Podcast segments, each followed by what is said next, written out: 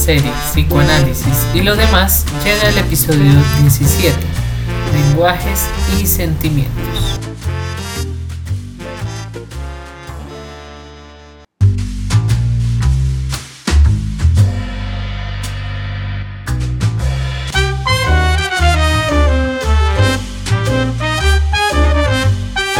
Psicoanálisis de Cobre, un podcast donde usamos las ideas psicoanalíticas para pensar la vida cotidiana y el mundo interno.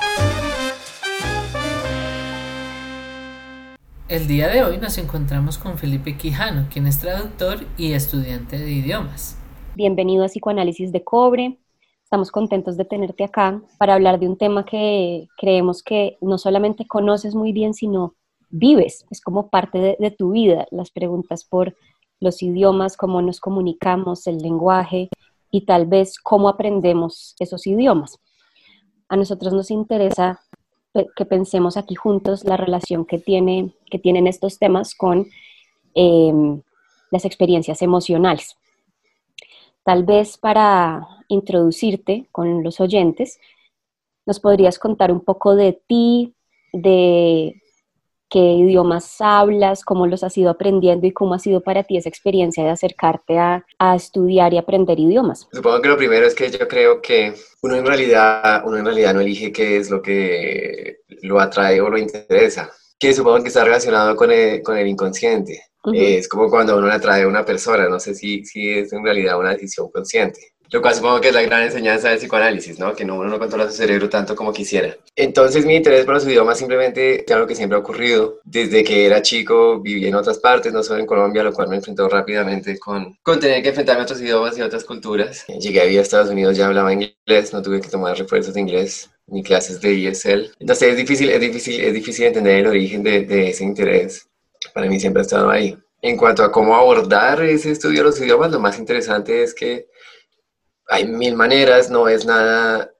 Una de las cosas más interesantes de, estudiar idiomas es que se puede abordar muy libremente. En algunos casos ha sido en contextos de, de, clases y de lecciones y de profesores y la manera tradicional, pero la mayoría del tiempo en realidad ha sido leyendo libros, viendo películas, teniendo conversaciones con gente viajando. Lo que hace que sea tan interesante es precisamente esa multiplicidad de, métodos que existen para estudiarlo. Nunca es aburrido porque siempre se puede abordar de diferentes maneras. Cuando a ti te interesa, dices que te interesan los idiomas, ¿qué será lo que te interesa? Las palabras, los sonidos, las diferentes formas de pensar que pueden existir en las culturas, la posibilidad de encontrar muchas formas para expresar lo que te pasa, no sé, ¿qué crees que sea? Eh, es una muy buena pregunta, asumo que todas las anteriores. Eh, sí, hay un placer meramente estético, estoy seguro de eso. Me gusta cómo suena el francés, me gusta cómo suena el árabe, un poco como me gusta cómo suenan ciertas melodías en la música,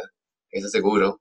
Supongo que mi interés por los idiomas es principalmente literario, más que cualquier otra cosa. Me gusta mucho la literatura, me gusta la idea de poder enfrentar literaturas distintas en, el idioma original. Ese siempre ha sido mi interés más que un interés social, porque yo soy una persona más introvertida y, paso más tiempo a veces con libros que con personas.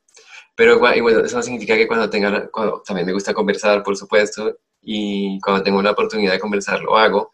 Pero hay, mi interés es principalmente literario. Hay gente que estudia idiomas por intereses más sociales, porque quiere viajar, porque eh, es mucho más extrovertida que yo, le gusta conversar con todo el mundo.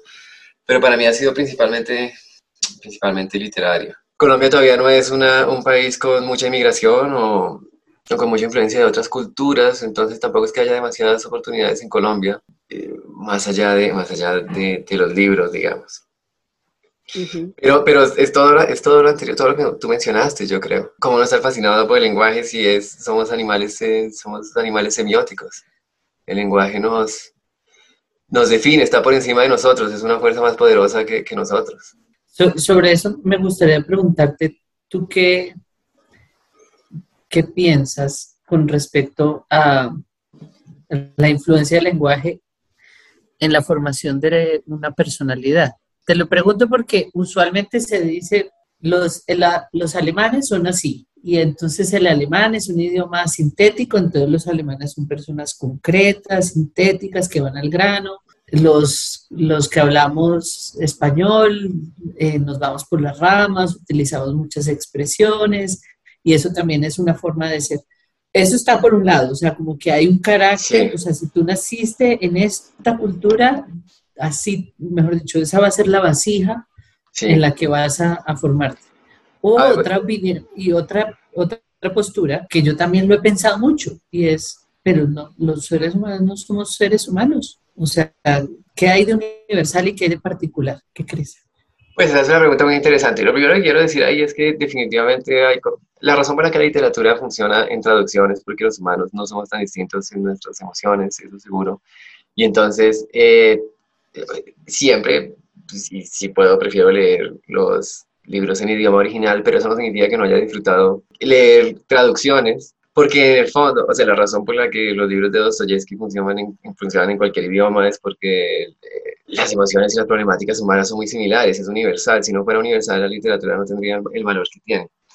Eh, el primer argumento es muy, es, es, esta es una pregunta muy difícil. A ver, la idea de que haya caracteres nacionales es una, es, es una idea muy peligrosa. Los, los europeos durante el siglo XIX y la primera mitad del siglo XX utilizaban ese argumento de que los idiomas europeos eran más complejos para justificar cosas muy feas. Y además en muchos sentidos estaban muy equivocados. Por ejemplo, cuando los, cuando los británicos tuvieron el control de India y justificaban eh, su control de India pensando que era una cultura superior, superior y que estaban llevando la civilización a Asia. Eh, primero tenían estas ideas de que los idiomas europeos eran superiores por sus características gramaticales, pero a medida que fueron entendiendo la cultura india se dieron cuenta que, que los, hoy en día sabemos que todos los idiomas europeos son indoeuropeos, vienen de India, y eso en parte es porque los administradores británicos de India se empezaron a dar cuenta estudiando las culturas indias, que al principio estaban estudiando más que todo para gobernarlas, que, los idiomas antiguos indios como el sánscrito son predecesores de nuestros idiomas indoeuropeos. Así que no son tantas las familias de idiomas y tienen un, origen común, entonces la diferencia de que haya tanta diferencia entre las culturas por el, el lenguaje que utilizan es, un poco peligrosa. al mismo tiempo, supongo que algo de eso es cierto, eh, las características de ciertos idiomas pueden que que tenga algún efecto sobre el subconsciente. No estoy 100% seguro de eso, es complicado. Puedo decir lo siguiente, para mí, para mí el idioma emocional es definitivamente el español. Es el, idioma en el que siento más que todo, el idioma en el que sueño más que todo, aunque a veces sueño en otros, pero casi siempre en español. Pero eso es más porque es mi lengua materna y, y aprendí a sentir en él, mientras que, por ejemplo, idiomas como el francés o el inglés son para mí idiomas más digamos, intelectuales, porque estoy más acostumbrados a leer en ellos. Y hay ciertos temas que a veces pienso más en inglés o en francés o que se me facilitan en inglés o en francés porque he leído más sobre eso. Pero sí, sí, pero en términos de sentimiento, generalmente sí estoy pasando por una situación emocional intensa y trato de pensar en un idioma que no sea español. Creo que puedo crear como una distancia y observar más objetivamente lo que estoy sintiendo. Pero eso es más por mi historia particular, no porque haya algo en el francés o en el inglés que sea más objetivo en el fondo yo creo que todos los humanos podemos sentir lo mismo en, cualquier idioma. Felipe, se me están ocurriendo muchas cosas con lo que vas diciendo, que ojalá lo podamos ir tejiendo después con lo que, con, cuando hablas del idioma materno, cuando hablas de soñar en el idioma materno o en otros idiomas, se me despiertan mil preguntas, pero tengo aquí como una, una, una situación que creo que vivimos con mucha frecuencia para que la pensemos acá entre los tres. Siento que hay como un, un contraste generacional muy importante entre, por ejemplo, nuestros papás la generación de nuestros papás y nosotros cuando nos sentamos a ver una película. O cuando es momento de elegir, vamos a ir a cine, vamos a ir a ver una película, por lo general nuestros padres están acostumbrados a ver películas dobladas. Y es la manera en que sienten que la pueden como entender en su totalidad. Y no sé si a ustedes les pasa, pero a mí sí me ha pasado con, con, mi mamá que yo digo, no, pues veámosla, si quieres pongámosle subtítulos, pero veámosla en su idioma original mucho más si es inglés, porque bueno, he tenido la fortuna de, pues, de ser criada relativamente bilingüe por, por la educación de mi colegio. A pesar de que existen estas emociones tan humanas acá o en la Rusia de Dostoyevsky, ¿qué crees que nos perdemos cuando leemos algo en, eh, traducido o cuando vemos una película doblada? ¿Qué es lo que está ahí más allá de la traducción literal de las palabras? Bueno, esa es una pregunta muy interesante también. Lo primero, seguro, es el juego meramente estético, porque, por ejemplo, en la poesía hay cosas que no tienen nada que ver con el contenido, pero todo con la forma, como la literación o la rima. Y, la literación o la rima se pierde en la traducción, sin duda alguna. Por ejemplo, por ejemplo, a mí me encanta, me encanta la poesía de Pushkin, Y a los rusos, a los rusos, este es un ejemplo interesante. Los rusos aman su poesía y para muchos rusos Pushkin es superior a Dostoyevsky o a Tolstoy o a cualquier novelista. Y, hay muchos grandes poemas, poetas rusos, pero uno por fuera de Rusia no escucha mucho de la poesía rusa, escucha mucho más de, la novela rusa. Y eso es porque yo creo que, por ejemplo, Pushkin tiene juegos formales muy interesantes, eh, es, es muy rítmico, eh, hay muchas rimas que se pierden en la traducción y, y, Pushkin, que es un ídolo absoluto para los rusos, que por fuera de Rusia casi nadie lo conoce. Entonces, eh, definitivamente los, los, aspectos formales se pierden en la traducción, sin duda alguna. Puede que sea una idea controversial, pero me parece que es más fácil apreciar la novela y el cuento corto de traducción que la poesía o, que la música o las letras de la música, yo creo, porque o sea, depende de qué tan importante es para el autor el juego formal. Entonces eso, porque lo interesante del lenguaje supongo es que no es solamente una herramienta para transmitir y comunicar, que obviamente lo es, pero también es, también es un juego meramente estético. A veces el lenguaje eh, busca la belleza por la belleza en sí, no por nada más que eso. He visto que haces una diferenciación clara entre idioma y lenguaje. ¿Tiene que ver con esto que nos estás compartiendo? Como con el idioma un poco más literal y el lenguaje lo estético relacional que hay allí? Sé que Saussure, el padre de la semiología, hacía una diferencia entre el lenguaje e idioma, pero no estoy seguro cómo crees que yo estoy haciendo esa diferenciación. Tengo la sensación de que cuando nos estás hablando de experiencia estética, de cultura, de relaciones, usas la palabra lenguaje y cuando estás hablando de algo más gramatical, más estructural, nos has hablado de idiomas. No sé si ha sido coincidencia, pero es lo que yo me ido formando a lo largo de estos minutos. Pues para mí son casi sinónimos, yo no estaba usándolo así con tanta, tan conscientemente. Eh, definitivamente hay una diferencia entre el lenguaje escrito y el lenguaje hablado, eso es seguro, por supuesto. Hay diferencia siempre en cualquier idioma o lenguaje en, en, lo que nosotros llamamos, en lo que los lingüistas llaman registros. Hay diferentes registros. Uno usa diferentes registros todo el tiempo. Registros son el vocabulario que uno utiliza o inclusive a veces las formas gramaticales que uno utiliza dependiendo del contexto en el que está. Uno habla distinto cuando está con, con la pareja como cuando está en una situación formal de seminario en la universidad. hay, hay, diferentes registros y por supuesto que uno cuando escribe trata de utilizar en la mayoría de casos, en la mayoría de casos, a veces no es así digamos en, en el drama. En el teatro uno trata de utilizar generalmente una versión más estándar, más formal del lenguaje porque es la manera porque en cualquier lenguaje hay diferencias dialectales dependiendo de las regiones y si uno quiere que escribiendo en español lo entiendan en, en Cataluña, pues entonces uno trata de utilizar un registro que sea relativamente general y universal para que todos los hispanohablantes podamos entenderlo. Eh, lo mismo en cualquier idioma, lo mismo en, ruso, lo que sea. Siempre hay diferencias de registros, seguro.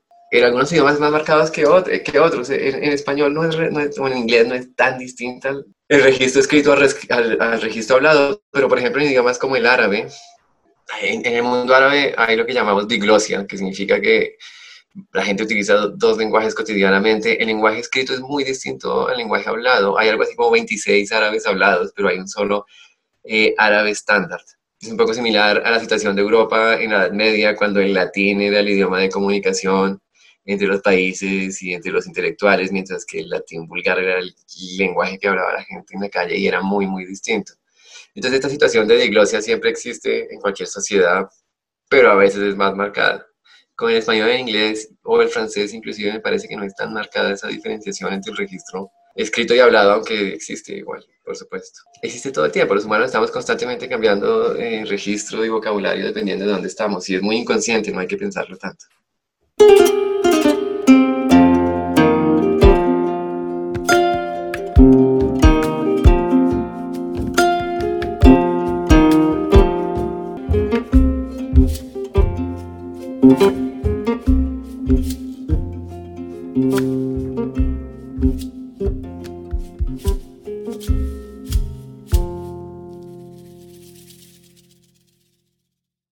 Me gustaría que habláramos de, del idioma materno, de lo que implica emocionalmente ese idioma o ese lenguaje, si no queremos ponerle esa, esa diferenciación. Hay una experiencia que puede ser común para mucha gente en este, en este mundo pues de, donde hay cada vez más migración y es ir a buscar psicoterapia o psicoanálisis en un idioma que no es el idioma materno.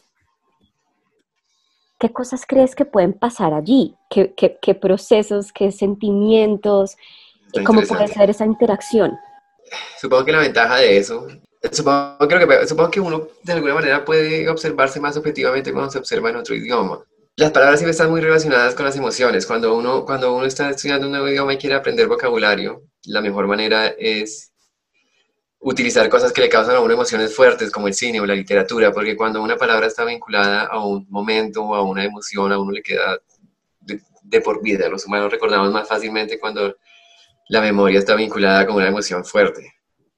Entonces, eh, casi todas las idiomas, casi todas las palabras de cualquier idioma que uno aprende eventualmente terminan estando relacionadas con alguna emoción. El tema del lenguaje materno es que son lo que uno, lo que uno siente cuando uno es eh, un infante, eso, termina calando mucho más, porque las palabras en el idioma materno están relacionadas con emociones muy, muy... Muy primarias. Muy primarias, primarias. Entonces es muy difícil eh, pensar en la lengua materna y no, y, no, y no vincular eso con las emociones primarias de cuando uno era chico. Y, y entonces eh, tal vez eso dificulta un poquito eh, la objetividad en el análisis emocional. Igual las palabras que uno aprende en otros idiomas van a estar vinculadas con otro tipo de emociones, pero como fueron emociones sentidas cuando uno era un poco más adulto, entonces supongo que lo afectan a uno menos, no sé. Ahí sí díganme ustedes que son los psicoanalistas. Creo que cuando estamos hablando de, de emociones, de análisis, de, de psicoterapia, la palabra objetividad queda entre muchísimas comillas. Creo que no es, eh, no es, es el, el, la meta o como la, el instrumento a través del cual eh, busca uno entenderse a sí mismo, conocerse, ¿no? Pero creo que es muy interesante lo que estás diciendo en términos de lo, de lo primario, de lo, de lo profundo. Últimamente he estado muy interesada en temas de literatura infantil y juvenil y algo que me hacías pensar es en que pues se recomienda leerle a los bebés en el útero. Y habrá gente que dirá desde el lente, digamos, de la objetividad, como, pues, pero, pero, ¿para qué? ¿No? O sea, todavía no, no sabe hablar ningún idioma, mm, no va a entender qué significan ese conjunto de palabras mezcladas, pero hay algo de otro orden que tiene que ver con el idioma materno, materno también en cuanto a madre concretamente, ¿no?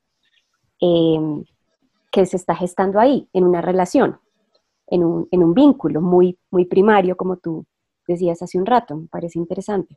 Es que creo que hay varias teorías en términos de, de cómo entiende el psicoanálisis al lenguaje.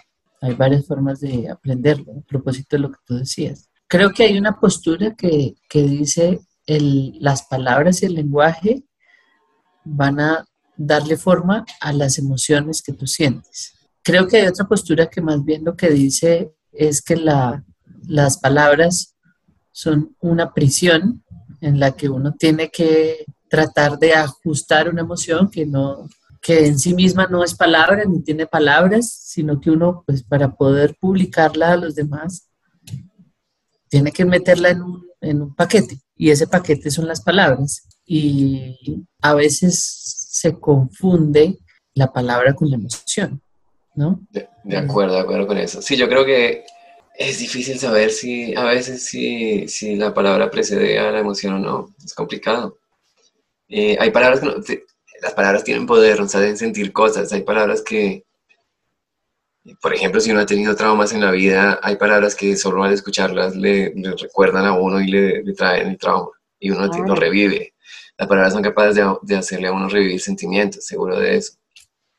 Eh, ahora, por otro lado, los niños sienten sin tener la capacidad lingüística de, expresar lo que están sintiendo. Entonces, eso es, es, es, muy difícil esa dialéctica y es muy difícil. Yo creo que a veces las palabras traen la emoción, pero no estoy seguro que sea el caso siempre. No estoy seguro de, de cuál de las posiciones. Supongo que en realidad creo que hay, está entre esas dos posiciones, la verdad. Eh, a veces las palabras pueden ser las responsables de las emociones, seguro, pero a veces las emociones a veces uno tiene que esforzarse mucho para encontrar las palabras para expresar lo que está sintiendo, no sé. Pero desde tu experiencia teniendo muchísimas más palabras que todos nosotros, eh, ¿te resulta más fácil? A veces eh, quisieras expresar algo y encuentras en otros idiomas la posibilidad de, de hacerlo. Sí, a veces me pasa, a veces me pasa. Eh, muchas veces estoy en contextos bilingües, español-inglés, y en esos casos a veces me encuentro eh, utilizando más inglés que español o utilizo las dos porque depende de qué viene primero a, la cabeza. Hay ciertas cosas que he pensado más en inglés y me queda más fácil a veces pensarlas en inglés. A veces, supongo que uno puede expresar todo en cualquier idioma, pero hay ciertas expresiones que vienen más rápido en ciertos idiomas cuando uno se enfrenta a alguna emoción o algún contexto, sí. Eh, un ejemplo que, que, se ha vuelto un poco cliché con la palabra saudade en portugués, ¿no? Se lo ha oído muchas personas últimamente porque aparentemente es un sentimiento muy particular que, que logra como condensar muy fácilmente el portugués en una sola palabra, mientras que seguramente en otros idiomas tendríamos que expresarlo con más palabras. Eh, y por ahí hay otros ejemplos en, en, en, distintos idiomas, como palabras que hacen referencia a emociones o sensaciones particulares. Yo no, no creo que los brasileños eh, tengan emociones que nosotros no tengamos. Tienen esa palabra que tiene una historia distinta y que está relacionada, está relacionada también, eh, no sé, por ejemplo, lo pone a uno a pensar en bossa nova y en ciertas expresiones artísticas específicas. Entonces, eh, hay ciertas palabras que le recuerdan a alguno a uno ciertas eh, canciones o ciertas películas o ciertos lugares, entonces inevitablemente hay esa conexión, esta vez más. Es más que solo lo que significa la palabra, es con qué está vinculada. Todas las palabras tienen campos semióticos muy amplios. Eh, el campo semiótico es toda la, las posibilidades de significados que tiene una palabra y nunca es una sola cosa, siempre, tiene, siempre sugiere mucho más. Por ejemplo, la palabra souvenir en francés significa recuerdo en general, pero en inglés o en español el campo semiótico de esa palabra está mucho más reducido porque en general utilizamos souvenir solamente para referirnos a los productos de mala calidad que uno compra cuando va a Disney o lo que sea. Entonces, digamos que seguro, seguro, que entre, seguro que entre los idiomas cambian los campos semióticos de las palabras, y aunque puede que uno de los significados sea igual, tiene todo, el resto de sugerencias y de significados generalmente es muy distinto. Entonces uno seguro juega con eso, sin, duda alguna. Por ejemplo, en inglés, por ejemplo, hoy en día está muy relacionado con la cultura gringa y con las canciones gringas y con Hollywood. Y porque a veces uno conoce más de las instituciones de Estados Unidos que las propias, porque, por ejemplo, ha visto más películas de Hollywood que, que de Colombia. Creo que algunos colombianos entienden mejor cómo funciona el sistema legal gringo o la policía gringa que la colombiana, porque la ve más en cine o, lo que sea. Entonces, inevitablemente hay ciertas cosas que, esas cosas uno puede que termine pensándolas más en inglés. Pasa, por ejemplo, en el mundo de los negocios. Mucha gente piensa, se usan muchas palabras como marketing o palabras que vienen originalmente en inglés porque eh, están más acostumbrados a recibir información sobre ese mundo en, en, ese idioma. Entonces, quiero decir, supongo que las palabras también van con un montón de, de, de, sugerencias eh, culturales, institucionales. Felipe, una pregunta que te, hizo María José al principio, pero creo que la, dejamos de lado y pues es muy concreta, pero se me parecería chévere que miráramos un poquito de eso. ¿Qué idiomas conoces? Pues digamos que, digamos que tengo una relación directa y trato de, más que todo literario, más que todo para leer. Y leo español, inglés, francés, árabe, japonés y ruso. Eso no significa que lo sabe perfectamente. Ninguno, ni siquiera el español. El español todavía lo aprendo, aprendo todos los días. Eh, son infinitos los idiomas, esas son una de las cosas más bonitas. Que tienen, uno nunca, para, uno nunca para estudiarlos, pero trato de relacionarme con esos seis. Los estudio, leo en ellos, veo televisión en ellos. ¿Nos podrías contar algo que, que te haya aportado, que te guste o te llame la atención de esos idiomas? Eh, me, me, han, me han permitido eh, miles de experiencias que, que, que valoro. Es demasiado, porque cuando uno estudia otro idioma, le trae a uno eh, experiencias literarias, le trae a uno conversaciones con personas viajando, le trae a uno películas, ideas. Entonces, con todos ellos tengo un vínculo emocional porque, todo, porque con todos ellos he sentido, he sentido y experimentado cosas que, que, que me han marcado. No puedo evitarlo, me encanta. Para mí la gramática es, supongo, lo que para alguna gente es el yoga o el ejercicio. Eh, hago ejercicios gramaticales para, a veces para calmarme, para divertirme, para, para encontrar algo de sentido a la vida, porque yo soy existencialista en el sentido de que creo que la existencia precede la esencia. Uno existe sin que tenga mucho sentido y uno tiene que darle sentido a la vida que tiene y cada uno, para cada persona es una búsqueda muy individual y muy personal y, yo encontré ese sentido en, en los idiomas, supongo. no podría imaginarme sin ellos. Digamos, en mi caso, yo siento que el haber aprendido a escribir en inglés me organizó el pensamiento y ahora me resulta incluso mejor, escribo mejor en español después de aprender a escribir en inglés. Eso lo puedo comprender. Yo creo que al estudiar más idiomas uno eh, desarrolla cierta sensibilidad al, idioma propio, seguro, seguro. Eh, para mí ha sido una experiencia interesante porque yo creo, a ver, un país como Colombia y una cultura como la cultura colombiana son difíciles, son complicados. Eh, Colombia es un país difícil de amar y yo lo amo hoy en día, pero ha sido un proceso difícil. Y creo que tal vez en un principio mi interés por otras culturas y otros idiomas de alguna manera estaba relacionado con querer escapar, escapar de mi propia cultura. A veces la literatura es un refugio, pero al mismo tiempo, eh, viajando y estudiando otros idiomas, empecé a apreciar y a descubrir un montón de cosas de mi propia cultura que no estaba tan consciente. Y, y, mi, y, mi, y mi, amor por el español y por eh, mi país ha incrementado con el tiempo. Eh, curiosamente, eh, una vez si no ha viajado tiende a idolizar lo que está por fuera, o si no ha experimentado otras culturas tiende a idealizarlas. Y al enfrentarse a ellas se da cuenta primero que ninguna es perfecta, no hay utopías, tienen sus propios problemas, eh, pero también, y también que tiene muchas similitudes con la de uno y uno puede descubrir que muchas de las cosas que buscaba por fuera están adentro también. Entonces, seguro que, seguro que, que estudiar otros idiomas le, y otras culturas le permiten a uno apreciar más eh, la cultura y el idioma propio. Estoy pensando en algo, se me fue la mente a lejos, pero al carajo, por, por, por, así decirlo. Pero con esto que decías del adentro, del afuera, de que uno muchas veces idealiza lo que está fuera de Colombia, eh, creo que eso puede pasar a muchos niveles de, de adentro y afuera. ¿A qué voy? También uno puede pensar que todos los demás seres humanos en el mundo tienen, la tienen clarísima, no sufren tanto como uno, eh, aprenden más fácil que uno, eh, no tienen tantas dudas sobre sí mismos como uno. Y creo que algo que a mí me ha pasado eh, a nivel personal a través de mi ejercicio profesional ha sido como darme cuenta que todas las personas somos, sí, únicas, pero al tiempo no tan distintas y no tan excepcionales como en algún momento habría creído, como encontrar una similitud entre los demás y, yo, ¿no? Entre el sufrimiento de los demás, las vivencias de los demás, la historia de los demás, y que de repente mi historia no resulta tan, tan única. Y esa huida que tú decías de, de pronto que te gustara el cine, la literatura de otros países, los idiomas de otros países, quizás por huirle a tu madre patria, me hace pensar también en esa madre ya también en un sentido concreto, Em, de lo que le permite a, un, a, un, hijo, a una hija, aprender idiomas distintos a los de sus padres, para tener experiencias emocionales también distintas a la de sus padres y poderse desprender un poco de esos vínculos que son tan profundos, tan importantes, pero que también en cierto punto, eh, digamos, pueden limitar como el desarrollo individual.